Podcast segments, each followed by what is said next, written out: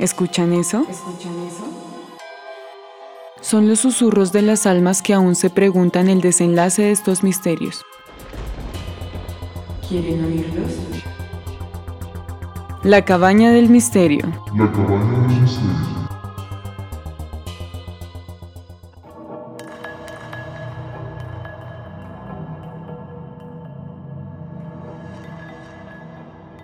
Hola, mi nombre es Valentina Contreras y el día de hoy te quiero dar la bienvenida a la Cabaña del Misterio. Esta es una serie de podcasts en la que te contaré historias conspirativas, historias misteriosas o que son demasiado descabelladas para creer que sean reales, o incluso que tienen tanto detalle y son tan fuertes que cuesta creer que sean reales. El día de hoy, como primer episodio, quiero hablar de una historia de la que se ha hablado mucho historia que se puede decir que muchos conocen, sin embargo no muchos creen en ella. Una historia que es tan descabellada como la misma cantidad de detalles que esta trae. ¿Qué pensarían si les hablara del doble perfecto? Una persona tan parecida a otra que pueda ser capaz de suplantarlo. Bueno, pues de eso trata esta historia. El doble perfecto de Paul Seguramente conocerán esta historia, y los que no, les aconsejo se sienten y presten mucha atención, ya que esta es una historia con bastantes detalles que los dejará pensando un poco, porque son tantos detalles que los hace dudar entre lo real y lo ficticio. Es una historia que para muchos podría llegar a ser solamente una estrategia de marketing, pero para otros es una duda que, todavía, está presente. Bueno, y sin más rodeos, les contaré esta increíble historia, esta descabellada historia. Como muchos saben, The Beatles es una banda muy reconocida, famosa y llena de éxito. Una banda que estaba conformada por cuatro integrantes, John Lennon, Paul McCartney, George Harrison y Ringo Starr. Y como ya mencioné antes, esta banda tuvo mucho éxito. Sin embargo, no voy a hablar de su éxito, les voy a hablar de algo diferente algo que ocurrió en 1969, de ese extraño rumor de que Paul McCartney había muerto. Sí, así como lo oyen, Paul McCartney había muerto. Pero primero necesitamos saber quién inició el rumor. Ya sabemos que se inició en 1969. Ahora, ¿quién lo inició? Bueno, pues Ross Gill, un DJ de una emisora, fue quien inició el rumor. Él habla de que Paul McCartney había muerto el 9 de noviembre de 1966 en un accidente automovilístico en el cual Paul habría quedado irreconocible. Bueno, y también dice que los integrantes de la banda y el manager intentaron cubrir todo este desastre, tanto así que hicieron un concurso del doble perfecto de Paul McCartney, concurso que lo ganaría un hombre llamado William Campbell. Y es aquí donde empiezan a surgir los rumores, las teorías, las pistas, pues se decía que los demás integrantes de esta banda no estaban de acuerdo con la decisión y querían que sus fans supieran la verdad, así que dejaron pistas regadas entre sus discografías, sus letras, las fotos que tomaban promocionales, los álbumes. Ustedes se preguntarán, pero ¿cuáles son estas pistas? Bueno, estas pistas están repartidas en cuatro aspectos diferentes. Estos son la propia apariencia de Paul McCartney, las letras de las canciones, las fotos promocionales, incluso las carátulas de los álbumes. Obviamente no los tomaremos todos y cada uno, pero tomaremos los más relevantes, los más impactantes, los más fuertes. Iniciemos por los álbumes. Bueno, por las carátulas de los álbumes. Uno en especial. Este es People's Lonely Hearts Club Band. Este fue el primer álbum que salió después del supuesto accidente.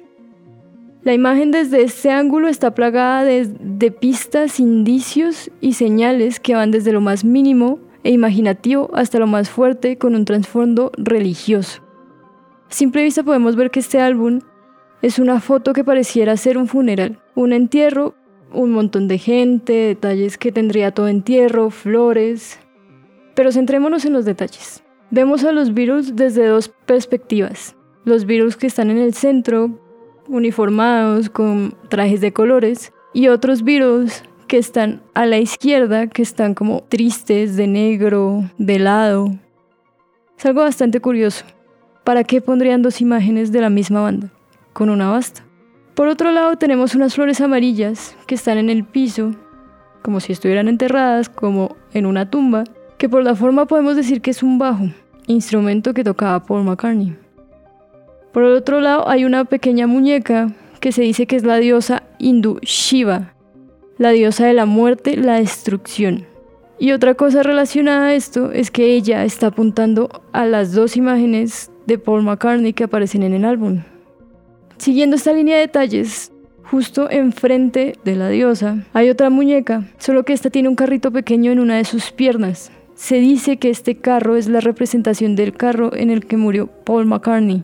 Y ya pasando para un tema más espiritual, más religioso, más profundo, vemos que en todo el centro de la imagen está Paul McCartney y sobre él hay una mano de un comediante. Sin embargo, los que creen en estas teorías dicen que esa mano, por un lado, significa la mano de un sacerdote, que es la seña que hace un sacerdote antes de que alguien sea enterrado. Y por otro lado, es una seña hindú que representa la muerte. Y ahora vamos con las fotos promocionales. De estas hay una muy famosa, que es la del cruce de cebra, en la que se dice que Paul McCartney, por lo que está descalzo, representa que está muerto. También que porque John Lennon está de blanco es un cura y que los demás son los asistentes a un entierro. Esta imagen es bastante conocida, por lo que no me centraré en ella. Me centraré en otra, que no es tan conocida, pero tiene algo interesante y también algo turbio. En otra de las fotos promocionales aparece Paul vestido de militar sentado en un escritorio y acompañado de alguien más. Pero sobre este escritorio podemos ver que hay un letrero que dice I was you, cosa que en español significa yo era tú. Si lo ponemos en contexto, sería el mismo Paul diciendo esto. Y ahora hablando de las letras de las canciones, son varias las que tendrían mensajes ocultos entre ellas. Entre ellas está la canción She is Leaving Home, una canción que se dice que está relatando los hechos del día del accidente de Paul, desde la perspectiva de Paul. Siguiendo con esta misma línea de las canciones con mensajes ocultos, también se puede hablar de Strawberry Fields Forever, una canción en la que John Lennon supuestamente hablaría sobre lo que pasó con Paul. Y hay otra teoría que dice que en la parte final de esta canción, John dice I buried Paul, cosa que significaría yo enterré a Paul. Siguiendo esta línea de datos policiales, entre el 2009 y el 2010 se hicieron estudios forenses en los cuales se compararon fotos de Paul en 1966, en el año en que supuestamente él seguía vivo, y fotos de 1967, un año después de que el supuesto accidente pasara. Estos estudios forenses arrojaron una sola conclusión, y es que el Paul de 1966 y el Paul de 1967 son personas totalmente diferentes. También arrojaron porcentajes, y centrándonos en estos porcentajes, se dijo que había un 6% de desproporción en la cabeza de Paul. Había un 6% de desproporción en el tamaño de la mandíbula y otras cosas más como que la cabeza de Paul antes era más redonda y su mentón era más corto también con su nariz que era más delgada y respingada. Estos fueron los datos que arrojaron los forenses. Sin embargo, creer o no en la teoría se los dejo a ustedes, ya que es una teoría llena de detalles, misterios y que ha sido tan famosa que no sabemos cuál es la verdad. ¿Ustedes creen? ¿Qué creen? Y con esto finalizamos este episodio. Pero antes de despedirlo, les daré un pequeño spoiler del próximo episodio. Una historia misteriosa, una teoría misteriosa. También algo famosa, pero que hace rato no escuchamos. Quizá porque ya nos acostumbramos a ella, o quizás porque nadie cree que esta sea real. Y aquí nos vamos hacia otro ámbito, nos vamos hacia el deporte, hacia el fútbol específicamente.